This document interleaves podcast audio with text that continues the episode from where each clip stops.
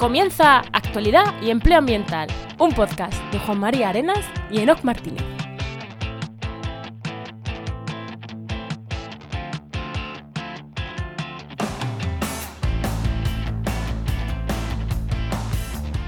Buenas, soy Juan María Arenas Y aquí Enoc Martínez, y este podcast cuenta con el patrocinio de GeoInnova. Profesionales expertos en territorio, medio ambiente y sistemas de información geográfica que puedes encontrar en www.geoinnova.org. Hoy, en el programa 190 del martes 26 de septiembre de 2023, hablamos sobre moda, sostenible y sobre sustitutos de estos de plastiquete de, de materiales de verdad. Eh, entonces, vamos a hablar de eso, ¿no, Enoch? Eh, Algo así. algo así, algo así. Pero antes, antes, antes de darle paso a nuestra invitada, ¿Qué tal? ¿Qué has estado haciendo esta semana, Juan? Pues. eh, Ah, mira, mira, había puesto aquí. Bueno, te voy a decir lo que está haciendo. Mira. Eh, hoy, bueno, hoy, hoy estamos grabando el día antes de que salga, estoy 25, eh, antes del 26. Se lanza ya, por fin se abre nuestra academia online de, forma, de curso de formación científica. es. Se lanza hoy. Entonces, cualquier persona que quiera apuntarse se han podido preinscribir y a partir de ahora ya, quien entre se apunta y en ese momento tiene acceso al curso. Pero no os lo digo por esto. He estado pegándome con un servicio que se llama Bunny.net, que es como Vimeo, pero sin ser unos ladrones y mucho más barato. Y lo que pasa es que te tiene que gustar trastear en servidores y que es una CDN y tal. Pero es como un Vimeo que funciona mm, mejor, más barato y que no te la lía mm, porque quiere. Lo que pasa es que aquí eso, tienes que saber un poquito de servidores. Pero es verdad que es mm, una maravilla sí. muchísimo mejor que Vimeo. Y te da las mismas opciones, no, te da mejores opciones que Vimeo. Y la verdad, eh, creo que voy a pagar por lo que en Vimeo pagaría entre 10 o 20 euros, creo que por esto voy a pagar mm, 18 céntimos o algo así. Al mes, algo así. Bueno, igual un euro, ¿no? Pero. Muy bien, muy bien. Vale, ¿Y tú qué tal? ¿Tú qué tal? Pues acabo de llegar de vacaciones, hoy es lunes y, y se enfrenta con la dura realidad. Y además vamos a continuar con los charcos diarios, así que está haciendo esto todo una maravilla. Por lo menos me comprometo hasta final de año, pero luego ya veremos a ver. Bueno, bien, bien, bien, bien, bien. Esos charcos diarios ahí. Sí es que te gusta Ah, sí. mucho el barro. Efectivamente. Y nada, oye, yo decir de Heinova, nuestro patrocinador, tienen los máster, que ya lo he dicho, con prescripción gratuita, te reservan la plaza, luego tienes que pagar, evidentemente, pero es grat- gratis, o sea, suscríbete si quieres hacer un máster, apúntate ya gratis a cualquiera de los máster. Y ahora en octubre empieza un diploma, que es mm, bastante avanzado, eh, va asociado a uno de los, de los máster, el contenido es un poco similar a uno de los máster, y merece muchísimo, muchísimo la pena para temas de programación, si quieres ir a SIG, pero en plan de software libre, programación y demás, no, no el uso, sino ya la programación y tal, pues empiezan a dar un diploma que está súper, súper bien. Mola. Así que nada, bueno, doy paso ya a la invitada, ¿no? Venga, vamos allá.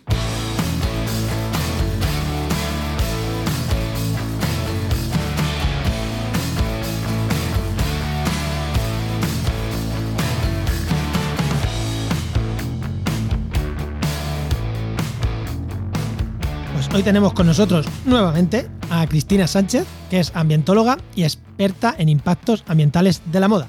Aunque trabaja en una editorial, pero, mm, pero bueno, es experta en impactos ambientales de la moda. Que ya, Cristina, muy buena, Cristina, ¿qué tal? ¿Qué tal, chicos? Buenas Hola, tardes. hola, ¿qué Que, tal, que ya nos hablaste de esto. eh, no sé en qué programa, lo teníamos por aquí apuntado. ¿En cuál fue, no? En el, El 100 setenta en el y- 71. 71. Estamos en el 190. Bueno, un poquito programa después vuelves por aquí. Justamente hace tres años. Justamente O sea, tres años, ¿no? 29 de septiembre de 2020. Y es que siempre hay cosas que contar. Joder, pero qué casualidad, ¿no? Pues sí, esto no estaba previsto, esto no estaba, no, no ha sido adrede. Siempre muchas veces dicen, vente dentro de unos años y nos cuentas qué tal. Pues aquí ha sido clavado. Dentro de unos años, de tres. Bueno, Enoch, eh, ya. Venga. Claro, ya te hicimos la pregunta de, de qué querías ser de mayores. El que quiera escuchar, que se vaya al episodio 71 y lo escucha. Que no nos tenga muy en cuenta, que han pasado tres años, ya hemos aprendido un poco cómo hacer podcast. Igual Así hacemos que igual to- de mal que antes o igual de bien que antes, no sé. Así que vamos con la pregunta de la jubilación. que es, ¿de qué te quieres jubilar? ¿Qué quieres, hacer, qué, qué quieres estar haciendo cuando, cuando te jubiles? Quiero estar viva. Ojalá lleguemos, toco madera. Ojalá. Y a mí me tocaría en el 2050, que es como una fecha muy significativa, porque se supone que todos los objetivos, metas de Descarbonización. Unión Europea, sí, la ONU, siempre se marcan como para mitad de siglo. Entonces, espero que para entonces me pueda jubilar tranquilamente, en una casita, en un pueblo, en una ciudad, donde tenga todos los recursos a mi alcance, mm, naturales, mm, que haga buen tiempo, y no me refiero a que salga el sol todos los días, sino que haga el tiempo que tenga que haber en cada época del año. Esa es mi principal esperanza de aquí a Y, 2050. y a ser posible de funcionario, ¿verdad? No sabemos, eso ya lo dejamos al, al azar, a la suerte, pero, pero que llegue, que llegue, y que llegue bien. todo bien y que, no sé, vosotros, pero yo después de este verano estoy empezando a ser un poquito menos optimista con las noticias y con el futuro. Yo no Porque las, las observaciones cada vez son peores. O sea, entonces, bueno, no sé, habrá sido los últimos meses. Pero depende en qué punto del verano te, te pongas. Porque yo me imaginaba a Ortega en mí de ministro de Medio Ambiente. Podría ser peor. No, no me estaba refiriendo a temas políticos. ya, ya, ya lo más sé, ya lo sé, ya lo sé. Pero a- tú imagínate un negacionista de ministro.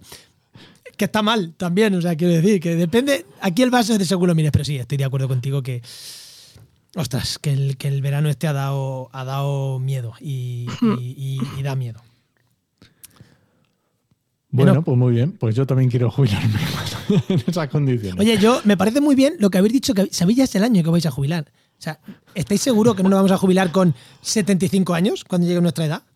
No, bueno, y yo he dicho eh, cuando cumplo los 65 que realmente ya no me tocaría los 65, pero bueno, pues redondear un poco.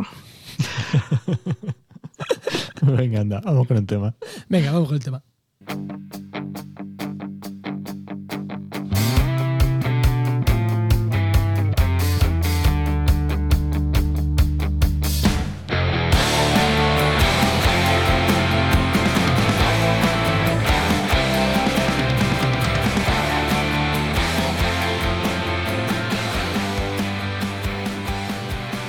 Sabéis que aquí siempre hablo un poquito y hoy una, como dice Enoch, de esto es viejuno, de humor viejuno. Referencia viejuna. Bien, referencia viejuna. Eh, posiblemente algunos de nuestros oyentes se acuerden, a ver, no somos tan viejos, no, pero es que es un vídeo de hace ya 10 años, de un programa que se llamaba El Club de la Comedia y de que salía Joaquín Reyes. Joaquín Reyes lo seguiréis conociendo. Pues tenía un monólogo que en un momento dado eh, decía, cuando algo es de piel, piel, es porque es bueno, pero cuando algo es de piel, piel, piel, ya plastiquete, amigo. Eso ya es polipiel. ¿Vale? Pues hoy vamos a hablar de la piel, piel, piel. Yo lo siento, referencia viejuna a mi paisano Joaquín Reyes. Buscar el vídeo en YouTube. Vamos a dejar el, enla- el- el- este enlace en las notas porque siempre está bien. Pero, Cristina, ¿qué es eso del piel, piel, piel? ¿Qué es la polipiel y qué es, el, y qué es la piel? Bueno, la piel lo sabemos, pero ¿qué, qué es eso de polipiel? Porque lo vemos como algo súper guay, sustitutivo a la piel y no hay que matar animales, pero igual no está tan guay, ¿no? Sí, exacto. De hecho, me gustaría diferenciar lo que ponen las etiquetas, porque al menos en Europa, la Unión Europea eh, especifica y les obliga a los fabricantes a especificar las fibras, y otro es lo que tú puedes ver en la etiqueta de cartón del producto, en la página web. Es decir, a ti en la página web te pueden decir piel reciclada, piel de imitación, pero luego cuando tienes el producto en la mano y miras la etiqueta cosida al producto, te pone poliuretano. Entonces, como consumidores vamos a empezar a tener ojo crítico y a distinguir entre lo que me venden y el producto realmente que tengo en la mano. Entonces, piel, piel. La piel, ¿para qué se usa? Para calzado, eh, textiles y accesorios. Pues un cinturón, por ejemplo. Bolso. Sí, Exacto, chaqueta, bueno. típica chaqueta de cuero. y zapatos de piel y distintos tipos de cuero. Hay pues ante, cuero curtido y demás. ¿Qué pasa? Últimamente, eh, en los últimos, pues yo diría por lo menos 10 años, cada vez hay más preocupación por el consumidor para no consumir productos de origen animal. Igual que en el ámbito alimentario hemos visto que el consumidor está cada vez más concienciado para reducir su consumo de carne, o cierta parte de los consumidores, en, en producción textil. Que, que yo aquí sinceramente pienso que somos cuatro.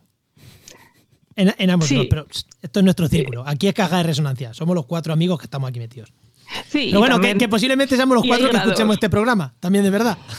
Claro, y hay grados también. Tenemos desde el vegano estricto al semi-vegetariano que solo ha dejado de comer huevos o ha dejado de comer leche. O sea, pues en, textil pasa un poco lo mismo. Tenemos desde personas que no consumen objetos de, pieles, o sea, que es pelo, abrigos de pelo y ya no me estoy imaginando el abrigo de bisón de 3.000 euros. No, hay otros productos que también tienen, yo qué sé, desde llaveros o accesorios, monederos y que llevan pues, pieles de vaca, piel con pelo, por ejemplo. Y hasta gente que directamente rechaza cualquier tipo de producto hecho con piel animal. Y eso incluye pues, cosas hechas de cuero. ¿Y de zapatos de piel. ¿Y, de lana? ¿De lana también? Sí, a, ver, esto también es como los veganos, pues depende de del su grado. Exacto, iba a decir fanatismo, pero no vamos a entrar en sí, aquí tenemos que cabrear a alguien. Fanatismo, venga. De verdad, sí, lana. Mm, sí. O sea, no, consumir lana. Lo otro lo puedo llegar a medio entender. No consumir lana me parece un poco ya fanatismo.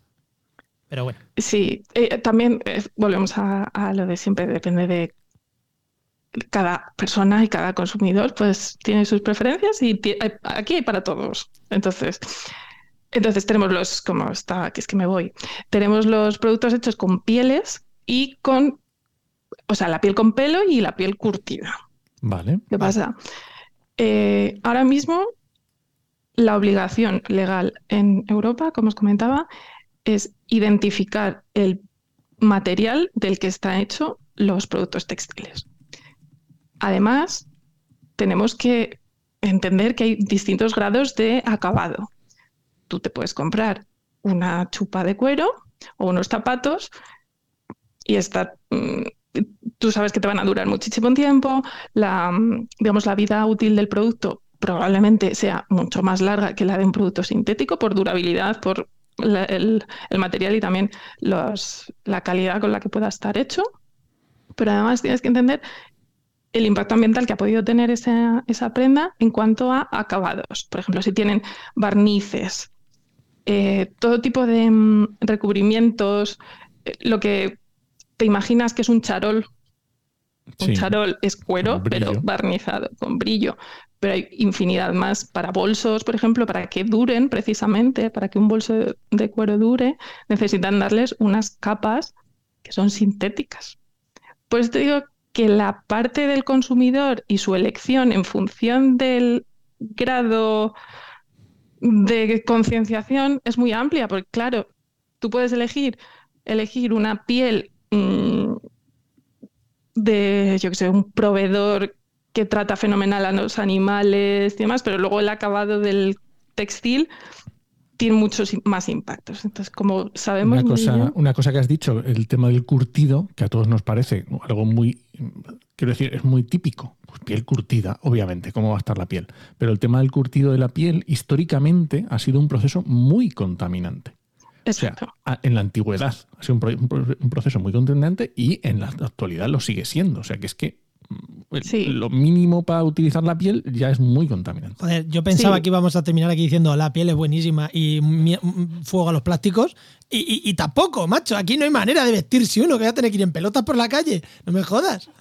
Es que todo es muy complicado. En, medio ambiente, lamentablemente, no hay solución fácil, porque si la hubiera ya esto estaría arreglado todo. Eh, pensad que se utilizan muchísimos metales pesados, en, sobre todo de plomo o cobre. Entonces, para curtir, si el proceso no está en un país que tiene una estricta reglamentación medioambiental, lo más probable es que esos afluentes vayan y contaminen el medio ambiente. Entonces, sí, el curtido de cuero es en tanto energéticamente como en productos químicos es muy tiene un alto consumo, pero a lo mejor a largo plazo ese producto hecho en cuero, sea textil, accesorio o, calzado, tenga una vida útil mucho más larga que un producto en piel, o sea, en, en producto plástico. ¿Cuánto te puede durar un bolso de poliuretano? pues es que no te va a durar los 10 años que te dura uno de cuero o más. O sea, la, la broma, de, la de broma cuero de. Joaquín Reyes de es plastiquete amigo, lo, lo dice porque mm, aguanta menos.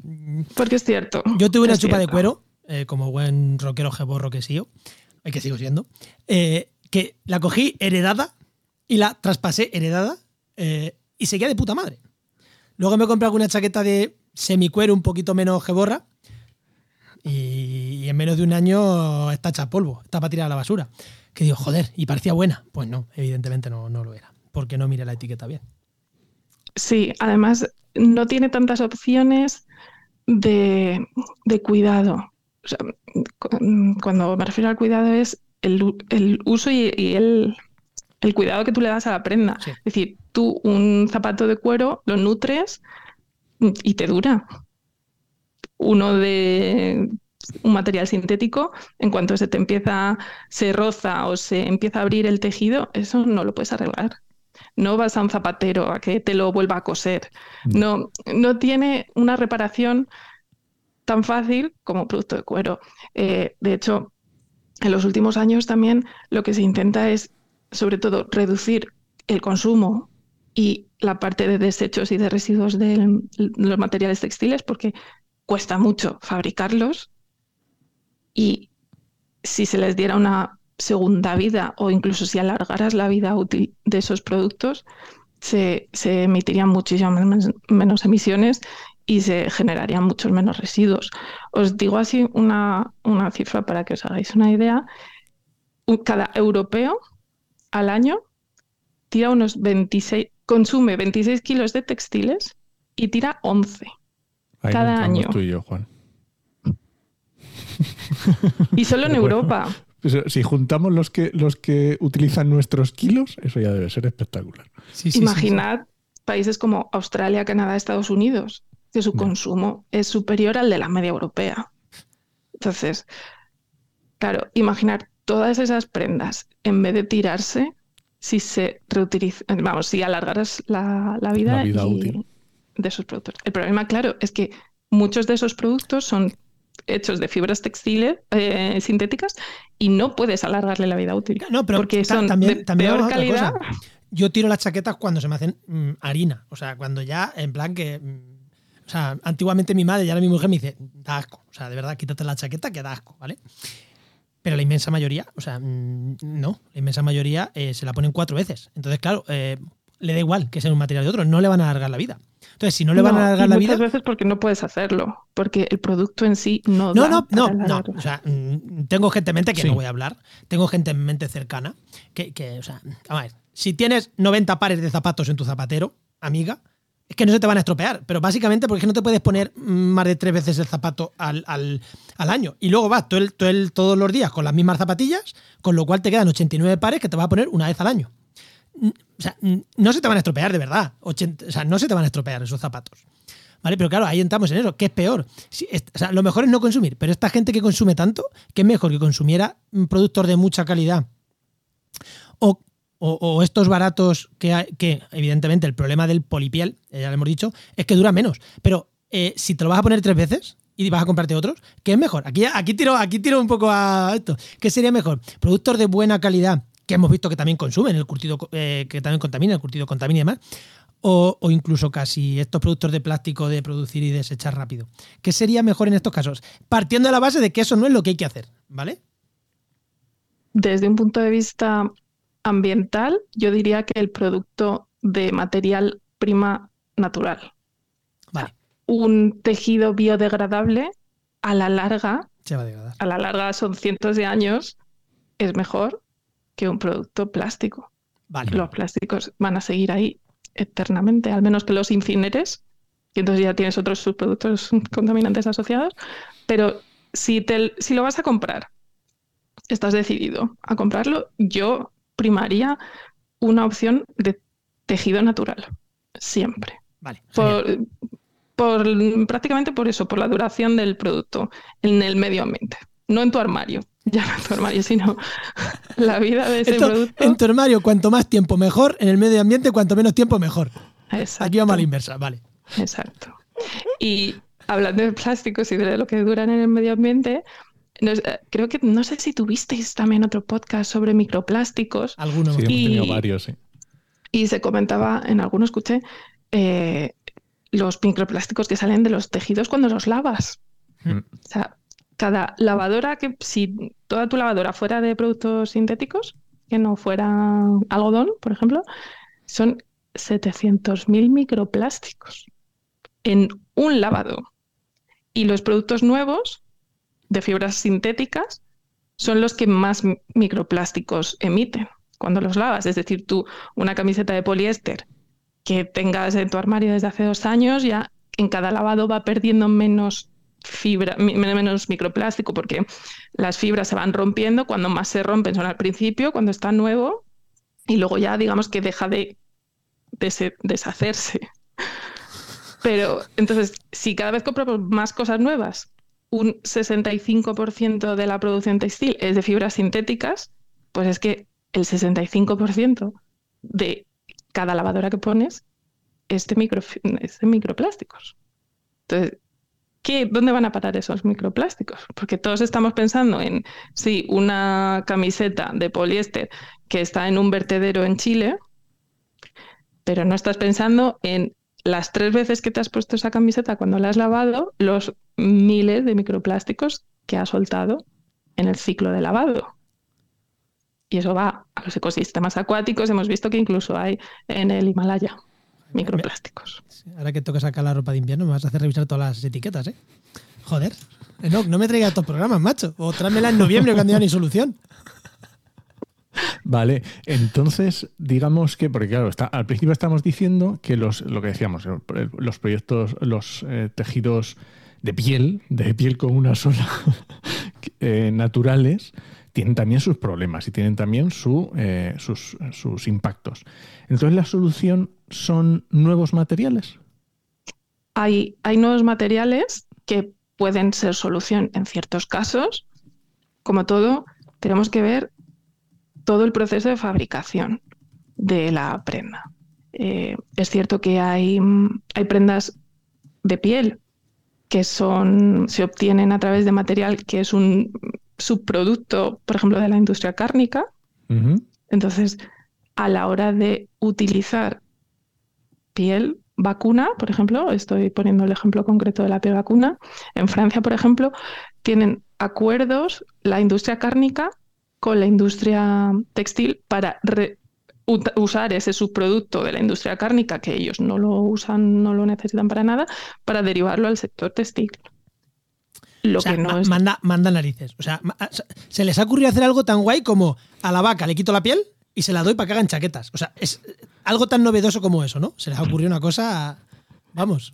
Ostras. Sí, pero Pero, pero es curioso que nos lo plantees porque si nos lo planteas como algo, curio- algo novedoso es porque no se estaba haciendo. porque no se hace en otros países. Joder. Es verdad, Francia tiene una, una industria de la moda muy potente. Entonces, claro, se- las soluciones se buscan allá donde está el negocio. De, de verdad que no se hacía eso, de verdad. O sea, el- Sí, eh, en muchos países sí, pero en otros, pues, ¿quién te dice que en Brasil toda la selva que están desforestando para consumo de carne, esa carne, a su, o sea, las vacas a su vez se usan para, para industria textil? Que probablemente lo hagan porque desde el punto de vista lógico, ¿verdad? Tú piensas, es, es una fuente de ingresos más, en vez de tirarlo y tener un desecho, lo que tengo son ingresos por otro lado pero nada, nada les obliga a ello. Esa diferencia. Sí, y además ahora estás, te quiero decir, lo estás poniendo en el caso de lo más gordo, pero estoy pensando a lo mejor que eh, cuando se le quita la piel, a lo mejor lo- la parte bonita, digamos, la parte sencilla, la parte que te está haciendo un, un, vamos a decir, un lienzo grande con el que puedes trabajar, sí, pero a lo mejor hay eh, retales que a lo mejor no se estaban utilizando, se pueden utilizar para otro tipo de... de- Eso eh, incluso entramos en la parte de mm, economía circular. Al final, cuanto mejor diseñes un patrón, igual que evitas desechar metros de tela, pues con la parte de animales eh, es lo mismo. claro. Y claro que hay alternativas, eh, desde re- mm, reciclados, o sea, hay pieles recicladas que son, hacen compuestos eh, las, igual que reciclan las fibras textiles, trituran y vuelven a hilar, con la, con la piel pasa lo mismo. Hay, trituran, les ponen sobre una pasta, al final usan tejidos para que el resultado final sea piel. De hecho, es origen animal y es un producto natural, no es sintético, no es un poliuretano. claro, que lo que hacen es cogen como una tela y tiran el triturado de el triturado, lo chafan ahí contra la tela y tienes una piel. Es exacto. Ostras. Y, es natural. Eh, ¿Qué más pieles tenemos? Eh, creo, no sé si ya en su momento os hablé de Piñatex, que es de una empresa que hace mm, una especie de cuero con hojas de piña. En el sudeste asiático hay mucha producción de, de piña. Entonces, un subproducto de ello son las hojas. Tú coges el fruto de la piña, pero las hojas no las usas para nada. Y esta empresa eh, tiene patentado un proceso para obtener una especie de material que simula cuero, pero está hecho de, fibra de piña. Tenemos también fibras de naranja. De coco, eh, habrá también. Sí, Depende también del tipo de material, se utiliza para un sector u otro, o sea, para accesorios o calzado o textil. Entonces, hay alternativa a las pieles, pero no por eso quiero recomendar que todos nos pasemos a, las alternativas a las fibras de cuero o lana o alpaca o, o lo que cashmere.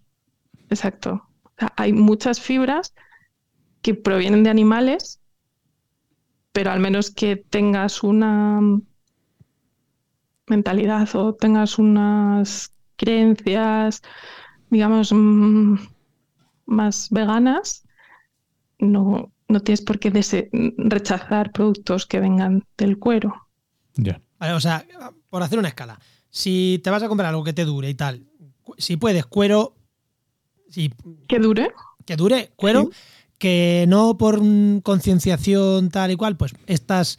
Claro, si es cuero reciclado sigue sin servir, porque sigue siendo cuero. Pero estas alternativas mm, están bien, también, ¿no? Eh, no contaminan tanto, ¿no? Como, como puede hacer los plásticos. Pero también contaminan, o sea, no, es que sean mejores que el cuero, o sea, estas alternativas. Son alternativas buenas, pero no tan buenas, también, ¿no? También no están, eh, no se usan a tan gran escala como el cuero. Es decir, al final los proveedores y los fabricantes, ¿qué es lo que más tienen disponible? Cuero o poliuretano, PVC y demás.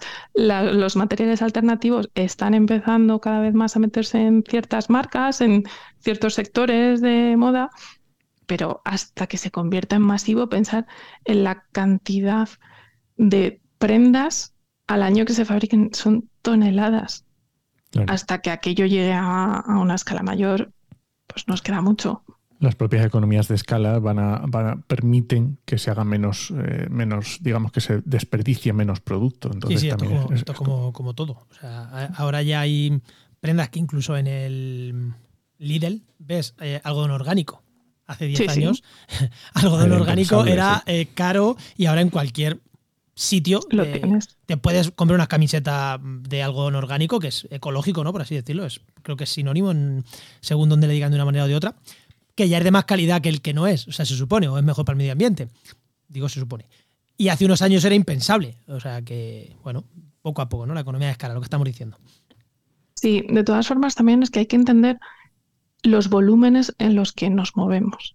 O sea, es que en 10 años o 20 años, voy a decir, desde principios de siglo, del año 2000 a ahora, se ha duplicado el volumen de prendas que se ponen en el mercado.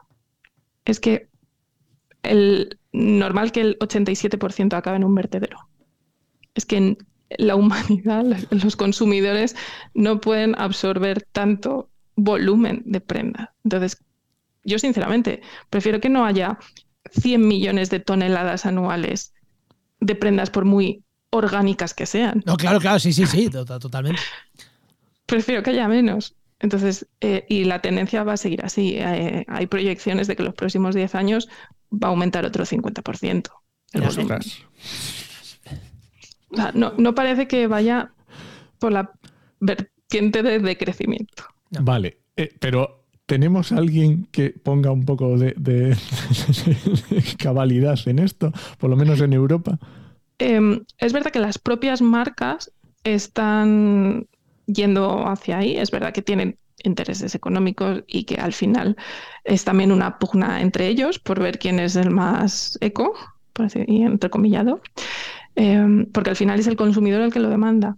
Alrededor de un 23%, creo que leí hace poco, de los consumidores utilizan un, digamos, un motivo medioambiental en la elección de una marca u otra o se han cambiado a marcas de las que han descubierto que no llevan buenas prácticas ambientales o sociales.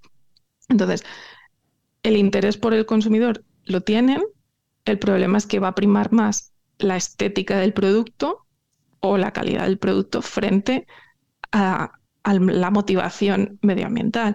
Entonces, pero ya solo estando ahí, esa motivación va a hacer que las marcas tiren cada vez más y digamos que se vean arrastradas por el consumidor.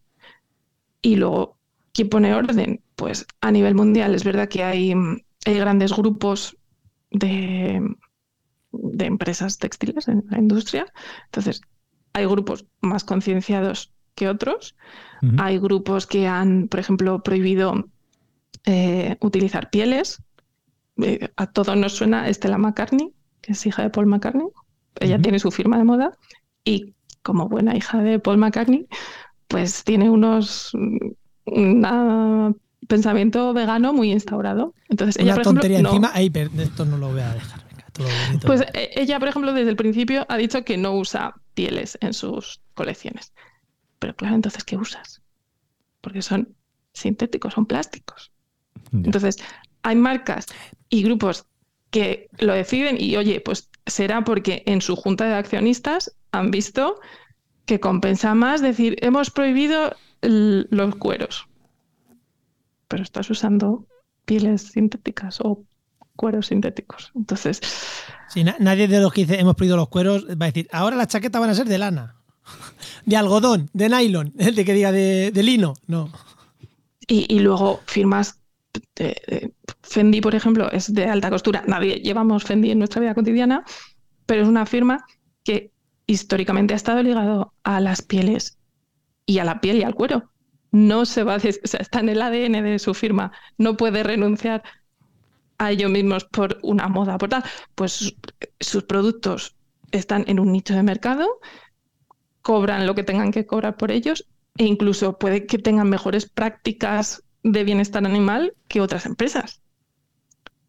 Sí, que no es todo blanco o negro. no tan esto- fácil exacto. de- Y, y no hay que demonizar una, ciertas empresas porque usen tejidos procedentes de animales frente a otras que no lo usen.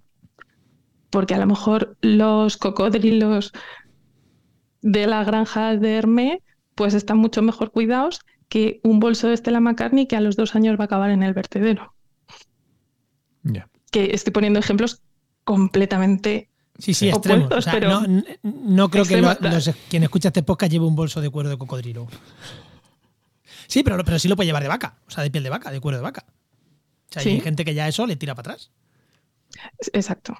Entonces, yo creo que como todo en medio ambiente no podemos eh, hacer categorizaciones y ni todo es blanco ni todo es negro, porque hay muchas escalas. Y bueno, eh, la Unión Europea también, por ejemplo, está, cada vez hay más normativa en la que mm, obligan no solo a los fabricantes europeos, sino a todo aquel fabricante que use materias primas procedentes de otros países a que cumplan la misma legislación medioambiental que tenemos nosotros, porque al final de nada te sirve relocalizar tu producción en un país asiático cuando la legislación es más laxa, porque al final estás poniendo en peligro la competencia entre empresas europeas, a lo mejor una empresa mm, española o francesa o alemana que lo quiera hacer bien, tiene su producción nacional y está en desventaja competitiva frente a una empresa que trae productos de otros países con legislación más laxa, el cal- el calzado de piel de la zona del sureste de la zona de Alicante, por ejemplo. Por ejemplo. Y aquí imagino cuando hablas de legislación ambiental, una parte importante será también temas eh, relacionados con residuos. Sí, exacto. Eh, la Unión Europea ha aprobado una nueva normativa de residuos y, por ejemplo, el sector textil tiene que tener para 2025 en toda Europa un sistema de recogida, de separación de textiles. Hasta ahora, eh, en, bueno, voy a hablar por mi caso, no, la verdad es que en el resto de España no estoy muy segura, no quiero meter la pata, pero sí que hay recogida textil separada en ciertos municipios. Tú vas a tu punto limpio y dejas los, los productos textiles, no en todos, eh, porque no es obligatorio.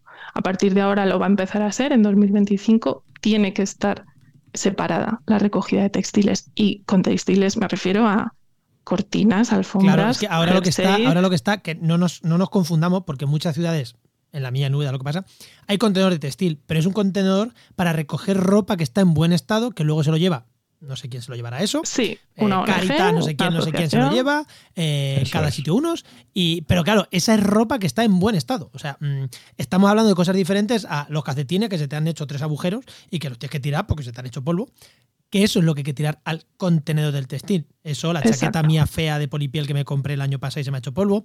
Eso, eso no lo echas al, eso no hay que echarlo al, contenedor actual de la ropa. Lo digo por no confundir, ¿vale? Porque alguien nos puede estar diciendo, ah, el de la ropa va todo. No. Una cosa es la ropa en uso, que puede tener una segunda vida, y otra cosa es la ropa para reciclar. Y lo que te está diciendo es que van a, se van a poner obligatorios esos, ¿no? Los de obligatorio de reciclar, igual que tenemos el del cartón y el del. El amarillo, el, exacto. Sí. Em, de hecho, hay marcas, eh, como voy a decirlas, porque Zara, HM, tienen en sus tiendas contenedores, porque es verdad que los que más volumen tienen también tienen que ir un poquito por delante e ir dando el paso. Entonces, ellos tienen contenedores de recogida de ropa, de textiles, de todo, sea para usos posteriores o, de reciclaje.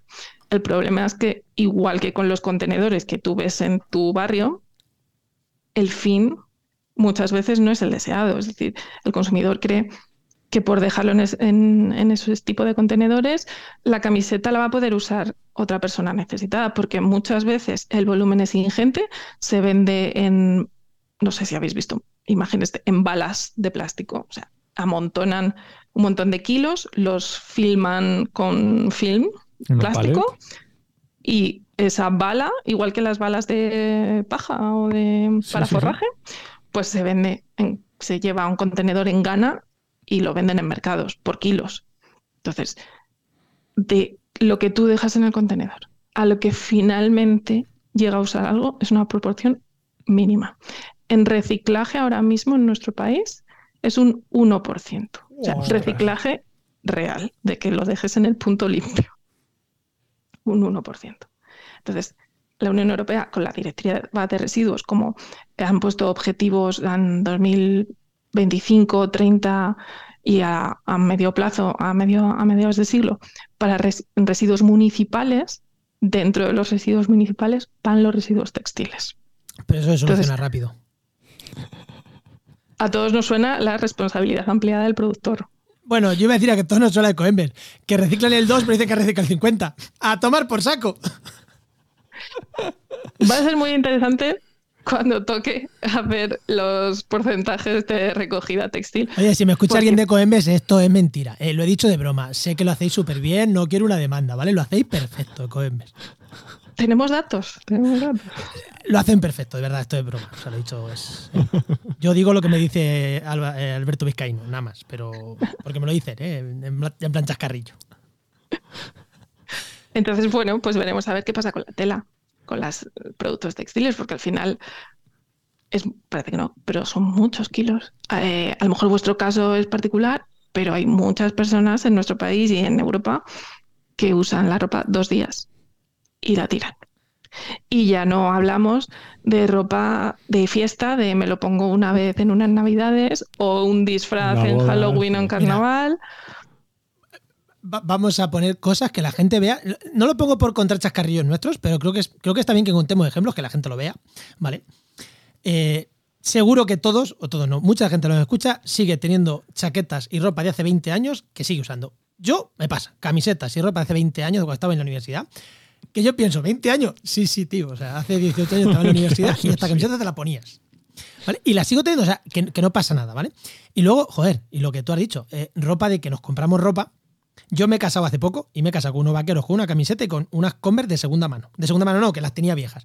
¿Por qué? Porque no me iba a comprar nada que no iba a usar después. O sea, mm, iba en contra de mis principios, ¿vale? Y creo que cuanto visibilicemos también esto, que no pasa nada. Que no pasa nada si te vas a casar con unos vaqueros nuevos, pero que lo vas a poder usar un montón. A mí me toca las narices cada vez que me he tenido que comprar ropa, pues sale una vez. Es que ya no lo hago. O sea, ya no lo hago. Si la voy a usar una vez, no me la compro. Me pongo lo que tengo por casa. Y creo que cada vez hay más gente así. Y oye, que no pasa nada, ¿eh? Que no pasa nada, que tampoco pasa nada, que no te miran raro. Bueno, sí, sí te miran raro, pero mm, que no pasa nada, yo, ¿verdad? yo ahí tengo, tengo dudas con las nuevas generaciones de si están más concienciados, porque muchas veces lo demuestran. Sus elecciones van un poco por otra vía a las, con- a las generaciones anteriores, pero por otra parte tienen tanta influencia en redes de usar y tirar de... No lo sé. Yo no lo sé tampoco, no lo sé, no sé yo, qué. tam- no, No yo sé. tampoco sé. Yo ta- tampoco. O sea, es verdad que hay gente más concienciada que antes, eso es verdad. Pero bueno, yo qué sé, yo qué sé, no, bueno. no, no sé, no sé, no sé qué decirte. Pero hay cosas buenas. O sea, eh, a mí me gustaría pensar que a, a medio plazo, sobre todo, va a haber mejoras, tanto en temas de fabricación, o sea, los procesos de fabricación, cada vez las empresas van a querer usar más materiales reciclados, ya sea porque bien o la normativa europea te lo impone o porque te sale más barato, hay más innovación y se pueden de verdad reciclar y reutilizar fibras para volverlas a poner en, circulación y no tener que, que llevarlas a vertedero. Hay también una nueva propuesta de la Unión Europea sobre ecodiseño. Entonces, al final, lo que hablábamos de utilizar al máximo el patrón eh, para que la tela que tengas mm, se desperdicie lo menos posible. Tenemos, hay una revisión de la normativa europea de, mm, ecoetiquetado. Eh, bueno, de ecoetiquetado no, perdón, de etiquetado textil y, mm, y de fibras. Hay ahora, ha habido un periodo de alegaciones en los últimos meses y están como introduciendo nuevas, porque al final, claro, la normativa europea de etiquetado tiene que avanzar y adaptarse a lo que el mercado está poniendo en, en, el mercado. O sea, si un fabricante te está vendiendo cuero vegano, pues a lo mejor tienes que hacer normativa y legislar para determinar qué es cuero vegano, que no. ¿Qué estándares tiene que cumplir? Que no. Exacto. Claro, que es cuero vegano, es que es eso, es que, es que, joder, que hagan de plástico, pues igual es, queda muy guay, pero Pero es poliuretano. claro, es que, es que es- está muy bien ponerle nombres a las cosas para que parezcan guays. Eso tiene nombre, ¿no? ¿No? ¿Eso cómo se llamaba eso? ¿Me suena algo de greenwashing o algo de eso? Todo es green, todo es green aquí. Em, ahí también, por ejemplo, están metiendo eh, la obligación de poner el origen de cada fibra. Porque a lo mejor el poliéster te lo traen de un país y el algodón con el que se mezcla es de otro, pero tú al final simplemente pones el país en el que se ha fabricado, la prenda final, pero no las fibras que lo componen. Entonces, bueno, también tenemos la Directiva Europea de Microplásticos, que está ahí en proyecto y no se sabe cuándo la acabarán, pero eso también digo yo que en algo influenciará a la industria textil, porque si hemos dicho que de cada lavadora salen 700.000 microplásticos, pues igual que en la industria cosmética eh, tiene mucha relevancia, en la industria textil yo creo que esa, esa normativa la tendrá. Esperemos, esperemos, esperemos que la tenga, ¿eh? porque si no, mal vamos. Hay una revisión también de, de eh, ¿cómo se llama? Envíos de, de residuos, o sea, cuando exportas los residuos, porque al final todas esas prendas textiles van a países terceros. Entonces, igual también están viendo de qué manera implementar limitaciones, no se sabe si en volumen o por países o demás, porque ya hay países, de hecho, de África que no admiten productos textiles para reciclado, porque están hasta arriba. Sí, el sudeste asiático. como- Ha o sea, colapsado sus mercados Claro. Y no quieren más claro, el sudeste asiático no nos admite más plásticos. plásticos. Los, los, los países de África no nos admiten más textil. Igual. Hay que hacer Claro, algo para- Igual cuando el montón de basura se vea desde Madrid estando en Toledo, igual empezamos a hacer algo. O bueno, no, ya en o no. el, ahora mismo eh, un vertedero que hay en Chile, el de Atacama, se ve desde el espacio. Sí, es muy famoso. Tiene ahí toneladas y toneladas de residuos textiles. Solo textil. Entonces, Ostras, pues, pues sí. ostras. Bueno, pues entonces nos toca eh, esperar a las directivas europeas. Pero que las cosas de Palacio van despacio, entonces, bueno, pues si podemos meter cambios nosotros. Vuel- Vuelvo a insistir. A nivel personal se puede hacer muchas cosas y vuelvo a insistir en la importancia de Europa. Para todos los anti-europeístas que Euro- Europa es la mayor mierda del mundo, que tiene cosas malas, que tiene cosas malas, eh, Pero a pero nivel, a nivel ambiental, ambiental, eh, hay que darle las gracias muchísimas veces de, de- de esto, ¿eh? De- porque Sí, incluso, incluso un gobierno abiertamente anti-ecologista, como he dicho yo la broma al principio, eh, tiene un poquito las manos un pelín más atadas que, que si no estuviéramos dentro de la Unión Europea. Así que bueno, hay que Yo darle- creo que hay que darle el, un poquito el- las gracias. donde más rápido lo vamos a ver es con el tema del- del reciclaje. O sea, el hecho de implementar de verdad la responsabilidad ampliada del productor para la industria textil, pues se va a ver. De hecho, hay ya un, ay, no recuerdo el nombre, pero hay una plataforma española, ya la han creado eh, Sí. los grandes grupos de, de moda española. Ahora, porque pero sí, saben lo ahora no, o sea, no, no voy con la coña de antes. Es el, el ecoember de la mm, de esto sería, ¿no? Algo así, parecido, ¿o no? Vamos a ver cómo lo implementan, porque al final son productores, no sé si eran un 70% de la industria española, pero sí, vamos, vamos a ver, al final vamos a ver ah, cómo lo hacen. cómo lo hacen. Vale, vale, vale. O sea, sí, que, que aquí No, no, aquí no, no no lo digo, no, no lo digo, eh, eh, o sea, de verdad, que aquí no lo digo de manera despectiva. El ECOM me refiero a un organismo centralizado que se encargue de la gestión de residuos.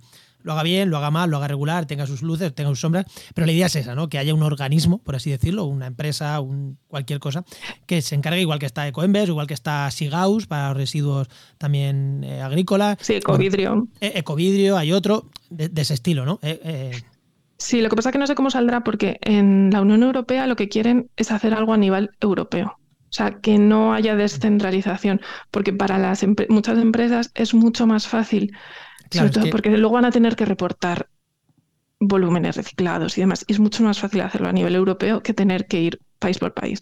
En, en Francia es el único país donde ya está implementado el sistema de recogida de textiles con sus eh, asociación de, de productores y lo que pretenden es hacerlo a nivel europeo porque no les merece la pena descentralizarlo precisamente porque igual que estamos ahora como consumidores preguntándonos oye es que si voy a Alemania en el supermercado mm, me dejan admitir las botellas y me devuelven dinero pero en España no pues es lo que no quieren que pase vale. con la ropa porque si no va a ser un desastre Bueno, pues yo creo que por lo menos nos ha dejado, nos ha quedado un poquito más claro cómo tenemos el, el mercado con, con el- la piel, piel, piel.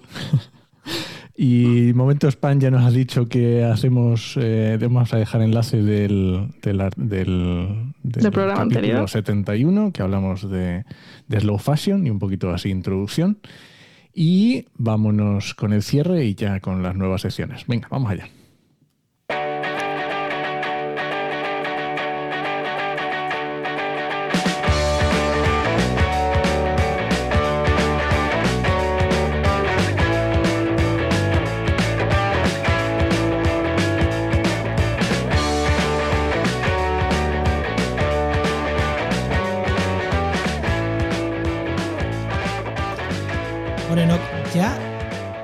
Soltando un pelín más. Ya hacemos un poquito más el tonto que tengamos el invitado al otro lado. ¿eh? También depende de quién tengamos, hacemos un poquito más el tonto. Pero Sí, todavía, o sea, no tiene nada que ver el tonto que hacemos ahora que no está viendo el invitado que lo que hacíamos antes cuando ya no estaba el invitado. ¿eh? No, no tiene que ver.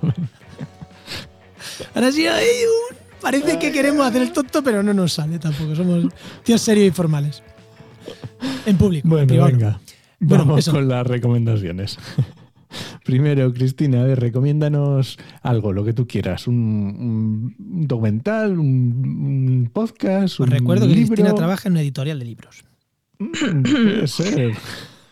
Pues sí, os voy a recomendar un libro, efectivamente, pero un libro porque tiene que ver con algo ambiental eh, es un libro de Sebastián Salgado, de fotografías de la Amazonia, y ya que hemos dicho que en Brasil, por ejemplo, el 80% de la deforestación de la Amazonía es para convertir selva en pastos para el ganado, ya sea para consumo de carne o producción de cuero, pues a mí me gustaría recomendar este libro, porque justo además este mes se ha inaugurado una exposición con, las fotografías, eh, comisariado por él y por su mujer, y es un señor interesantísimo mm, que lleva dando la vuelta al mundo años y años, y las fotos de la Amazonía ponen en relieve no solo la belleza natural de la selva y sus ríos y sus montañas, sino también de las tribus indígenas de la Amazonia, que al final el conocimiento que tienen sobre la naturaleza,